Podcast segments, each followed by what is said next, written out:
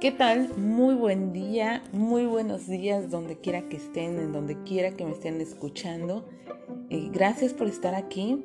Gracias porque eh, vamos formando una comunidad, poco a poco va creciendo y eso me gusta mucho. Entonces, bien, el tema de hoy del que quiero platicar en este episodio es de las eh, devoluciones de saldos a favor.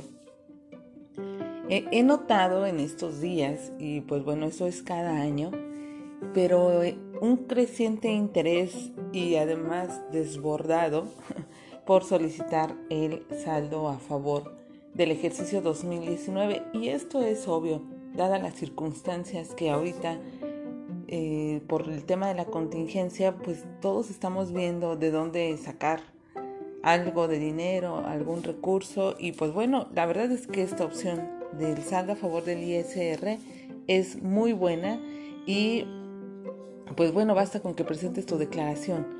Sin embargo, se han presentado diversas cuestiones y lo importante también es tener en mente qué es lo que vamos a hacer, qué es lo que estamos haciendo y no actuar solamente por eh, eso que me lo dijo el vecino, que me dijo el amigo, que yo vi que alguien como recordaremos, cada situación es diferente. A veces sí por el tema de que es el régimen de sueldos y salarios y todos hacemos lo mismo o es el mismo procedimiento. Sin embargo, las retenciones no fueron las mismas y los gastos tampoco fueron los mismos para todos los contribuyentes. Entonces los invito a que se queden a escuchar este episodio. Está muy interesante. Son temas eh, técnicos que nos marca el Código Fiscal y también los errores que se han presentado en este, en este momento de declaraciones anuales. Mi nombre es Yasmín García de Cuadra Solutions y estás en el podcast de impuestos, contabilidad y otras historias. Comenzamos.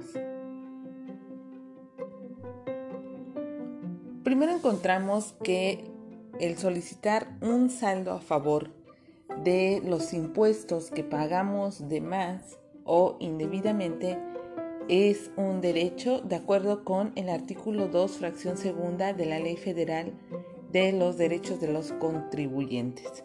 Y por lo tanto, tenemos derecho a solicitar este saldo a favor, a solicitar ese dinero que no lo pagamos de manera correcta o que resultó ser un impuesto menor al que teníamos que haber pagado, independientemente cuál haya sido la vía, si haya sido retenciones o si se pagó en declaraciones o simplemente por tener exceso de gastos, lo podemos hacer nosotros. Y pues bien, eh, tenemos una facilidad que es el tema de la devolución automática.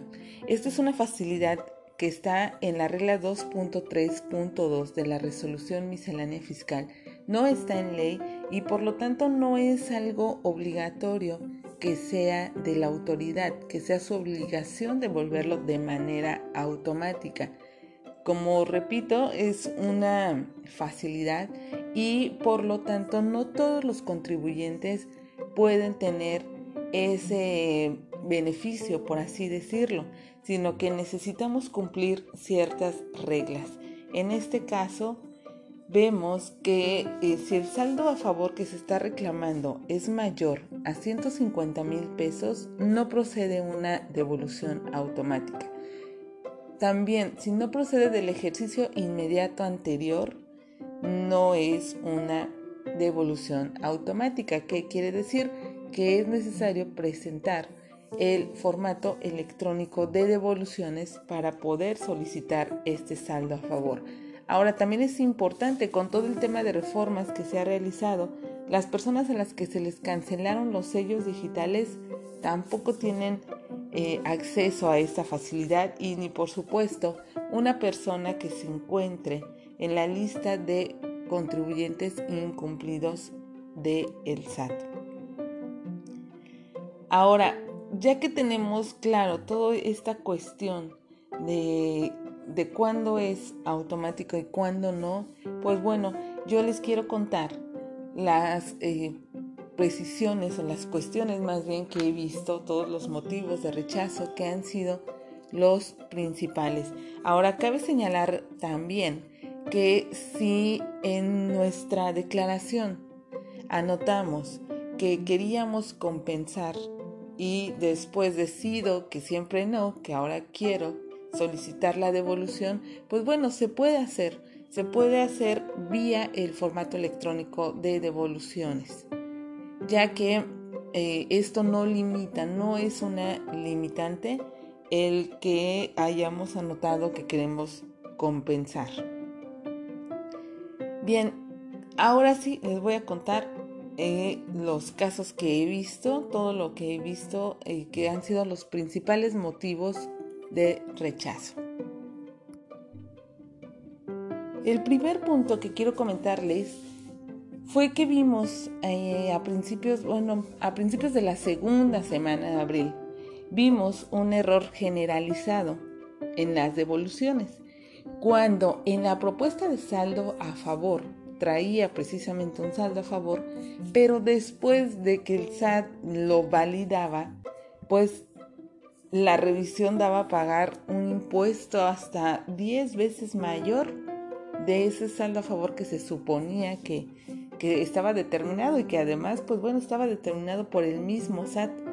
¿Qué pasa en este caso que fueron rechazadas miles de declaraciones? Pues bueno, el SAT se dio cuenta y el SAT hizo las correcciones necesarias, anunciaron un reproceso de estas declaraciones y que según ellos ya para el 13 de abril más o menos iba a quedar listo. Sin embargo, todavía en el último video chat que se publicó en la página del SAT, en el canal de YouTube de la página del SAT, pues dicen que esperan ellos que a partir del lunes 20 ya se puedan estar haciendo los depósitos. Entonces, esa es la primera cuestión de este rechazo. Como vimos, la sugerencia en este caso pues es no hagas nada, solamente espera. Eh, el tema que he visto es que muchos contribuyentes no esperaron y no hicieron caso y no sé quién los habrá asesorado malamente de decir presenta una complementaria y con eso ya eh, tú corriges o lo corriges y se están dando los casos de presentación de declaraciones complementarias a diestra y siniestra. Nunca lo había visto yo así y ahora todos están, no, no, bueno, no todos, sino muchas personas están presentando complementarias o presentaron complementarias y además presentaron complementaria de la complementaria. hay personas que ya presentaron hasta tres declaraciones y las tres le han sido rechazadas. Pues ¿qué te puedo decir? Mm, una complementaria, como ya lo he dicho en el canal de YouTube y por todos los medios que, que pueda hacerlo, es para corregir. Es para corregir, no es para tratar de burlar a la autoridad, es para corregir y si no se utiliza como debe de ser, pues bueno, se está ocasionando todos estos rechazos, están rechazando todos estos saldos a favor y a fin de cuentas se tiene que solicitar por el trámite de solicitud de devolución. Bien, ¿qué más he visto ahora en todo este movimiento? Pues bueno, que están rechazando también por problemas con la clave bancaria. Bueno, y aquí cabe señalar, cabe señalar que cuando el, SAT rechaza una devolución automática, no es algo conclusivo, es decir, no es ya lo último. ¿sí? Siempre se puede realizar la solicitud a través de este formato de, electrónico de devoluciones y solventar todas las inconsistencias que nos está marcando. Los motivos por que el SAT ha estado rechazando por inconsistencias en la clave pues ha sido porque la clave está, la cuenta no está activa, la clave presenta errores, la institución bancaria no valida eh, la existencia de esa, de esa cuenta y también porque hay errores a veces en el RFC. Me ha pasado, a mí sí me ha pasado que son cuentas eh, antiguas y todavía vienen con el RFC de público en general Entonces hay que tener cuidado con eso porque entonces no existe una, una relación directa y el SAT pues obviamente lo va a notar como una inconsistencia, pero bueno, no hay problema, como decía, se puede presentar o más bien se debe presentar en este caso el, el trámite de solicitud de devolución por el buzón tributario. No, teniendo en cuenta que no se puede manifestar una clave que sea de otra persona, porque inclusive la misma declaración en el apartado de, los datos para que realice la devolución o el depósito del saldo a favor, ahí hay una pregunta donde dice, no una pregunta, una declaración exactamente, en donde dice declaro bajo protesta de decir verdad que esta cuenta me pertenece. Y todos la marcamos seguramente como que sí y pues bueno, después estamos viendo que efectivamente había algún error con esta clave. Entonces, bueno, no hay ningún problema. Como repito, se puede, sí se puede eh, cambiar y corregir. Señalar que para esto se necesita la firma electrónica. Podemos tener el acceso, entrar con la contraseña a este trámite, pero para que se dé por realizado se necesita firmar con la e-firma tenemos, bueno, ahorita la, penosa situación que no hay citas, no hay firmas, entonces pues no nos queda más que otra que esperar. Ahora, esos problemas con las retenciones que en muchos de los casos están diciendo eh, la respuesta del SAT es que el retenedor tiene inconsistencias con sus pagos. Esta situación ya la hemos comentado también en varias ocasiones porque el eh, pues resulta que el patrón no, no realiza el pago de sus retenciones. También no voy a generalizarlo, pero sabemos cómo funciona esto del outsourcing, esto de las pagadoras, que hay muchas empresas que son fraudulentas y que les, les, pagaban a los empleados, les retenía, pero pues nunca, nunca enteraron la retención y nunca la van a enterar. Entonces, por problemas así y, que el SAT, pues obviamente lo, está notando, pues porque el contribuyente no tiene un impuesto en su en su caja, no sé, o sea, en su caja a favor, no, más bien en su apartado de impuestos pagados no tiene nada. Entonces a veces, pues sí, dices, entonces, ¿cómo le voy a hacer? Pues si no lo tengo, pero esta es una cuestión que es totalmente el trabajo del SAT hacer que estas personas paguen las retenciones, que paguen lo que no les corresponde. Yo aquí les diría que si se enfrentan a ese problema, pues bueno, lo primero es adjuntar todos los comprobantes de nómina en donde se demuestre que efectivamente trabajaron con esa persona y esa persona les retuvo para que el SAT pues tenga ese antecedente digo ya lo tiene también ya sabemos que ya tiene todos los FDIs pero hay que hacerlo así, a través del formato electrónico de devoluciones, que lo voy a llamar ahora FED, para eh, agilizar, agilizar esta plática. Entonces, por FED se van a juntar todos estos recibos de nómina, los cuales también vamos a ir descargando de el SAT. Los podemos descargar de ahí en caso que no tengamos nuestro, nuestros recibos, ya sea por la contingencia, o por lo que sea, pues no podemos tener a la mano esos recibos. Pues bien, se tiene que bajar, les digo, y ahora sí, el problema, ahora sí que como dicen con los médicos, si el problema persiste, pues la sugerencia es acudir a Prodecon para que ellos puedan apoyar y puedan hacerle ver al SAT que independientemente de si el patrón no pagó las retenciones, pues ese no es algo imputable al contribuyente y por lo tanto procede el, el derecho y debe ser la devolución del saldo a favor. Entonces, tenemos también esa situación, les comento.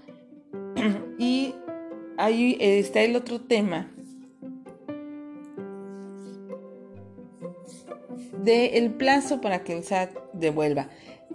Justamente eh, por la cuestión de la de la contingencia, pues bueno, como que el SAT acordó y lo anunciaron en conjunto con Prodecom, que ahora el periodo en el que el SAT iba a estar realizando estas devoluciones iba a ser de tres días. En otros años recordemos que anunciaban que en cinco días ya estaba tu a favor depositado. Pues bueno, ahora se hizo, eh, ahora dijeron que en tres días, pero realmente yo en lo personal, con todas las declaraciones que he presentado y de las que tengo conocimiento, ninguna se ha devuelto en tres días. Lo más pronto que he visto es en seis, en seis días. Y en este caso pues no debemos de tener ningún problema ni reclamar nada porque eso es pues bueno un acuerdo que hace el SAT pero pues que la ley dice que deben ser o la ley dice que tiene 40 días el SAT para poder dar una respuesta. Así es que sin problema hay que esperar no hay que presentar nada como yo les decía. Ahora algo que comentaron que se está comentando en redes es que una aseguradora dio a conocer que el SAT tiene un filtro incorrecto que no permite que los comprobantes por primas de gastos médicos mayores se carguen en automático. O sea, cuando entramos a ver nuestras deducciones no va a aparecer precargado. ¿Qué necesitamos aquí? Pues bueno, adjuntarlo de manera manual. Y muchas veces es porque el uso del CFDI no es el de gastos médicos. Yo ya lo he visto también los comprobantes que no vienen como eh, uso de CFDI de gastos médicos no los está considerando el SAT. Y pues bueno, esto es normal. Esto es normal. ¿Por qué? Porque la devolución automática es una validación precisamente automática que sigue reglas, reglas de un sistema de cómputo que no razona, por supuesto. Entonces todas las cuestiones adicionales que no cumplan con las reglas como sabemos que funcionan los sistemas, pues se tienen que ver a través del formato electrónico de devoluciones. Un contador al que yo admiro mucho decía que, que para él no existe la devolución automática, que para él todo va en, en formato de electrónico de devoluciones y pues bueno, lo aplaudo y lo apoyo también porque por todas estas cuestiones que son candados, que es un sistema, pues no existe el que el contribuyente pueda dar una explicación o explicarle algo al SAT. Siempre tiene que ser vía el formato electrónico de devoluciones. Si tuvimos suerte en que nuestra devolución, conforme la determinamos, nos la hayan devuelto de manera automática, pues bueno, eso está muy bien. Pero cuando no, pues tenemos este recurso y hay que utilizarlo. Ahora yo les voy a platicar aquí que, no debe ser eh, cuando el SAT, si no precarga nuestro comprobante, y de ahí la importancia de revisar, exactamente de revisar todos los rubros que vienen en la declaración, revisar qué es lo que el SAT está diciendo que gané y también que gasté, porque eh, estamos omitiendo en, ese, en esa precarga de información, se están omitiendo todos estos FDIs que ya comentaba. Y la guía de llenado del CFDI lo dice claramente que en caso de que se registre una clave de uso de, CFDI y esta clave finalmente resulte distinta a la que corresponde el uso real del CFDI, no dará motivo de cancelación de ese comprobante y tampoco afectará la deducción o el acreditamiento de impuestos. Por lo tanto, si tenemos este caso, este supuesto, adelante, vamos a solicitarlo vía el formato electrónico de, de devoluciones, perdón, que es FED. Y con todo esto, pues bueno, eh, recordemos que hay que utilizar la contraseña del el SAT. Lo que nos dice el SAT es que si tenemos un saldo a favor menor a 10 mil pesos, pues bueno, con contraseña se firma la declaración y ya. Pero si, somos la, si es la primera vez que vamos a presentar nuestra devolución, nuestra declaración con, solicitando la devolución y tenemos una, un saldo mayor a 10 mil pesos, es necesario presentar la firma, eh, es necesario presentar la declaración con firma electrónica. También si tenemos eh, la cuestión de que vamos a cambiar de clave y nuestro saldo a favor fue mayor a 10 mil, pues tiene que ser con la contraseña. ¿Qué más les puedo contar al respecto? Eh, pues bien, también, ah, bueno, aquí un punto importante, regresando a los temas de la clave, se ha dado, se ha dado mucho que los contribuyentes están notando que eh, pusieron la clave errónea, la clave, pero, o sea, aquí lo, a lo que me refiero es que lo está notando el mismo contribuyente, no quiere decir que el SAT, después de validar, rechace la, la clave o que lo vea como una inconsistencia, sino que más bien el mismo contribuyente se da cuenta de que anotó una clave distinta y es que comentan que ya, sea, ya se dio un caso, por lo menos, ¿verdad?, de lo que tenemos conocimiento, en que el SAT le devolvió a la persona equivocada. Aquí la recomendación es que si tú notas que o te das cuenta del error, pues de inmediato acudas con Prodecom a que te brinde ayuda para que ellos directamente le pidan al SAT frenar el trámite y que no se deposite ese saldo a favor a otra persona, sino que se, se, detenga y se permita presentar el formato, el FED, para hacer la corrección. Entonces, con eso eh, pues se puede solventar, pero pues les digo hay que actuar de manera inmediata, porque ya saben, ¿no? Ley de Murphy, o sea, es tu clave y no te devuelve, pero pusiste la equivocada y le devuelve.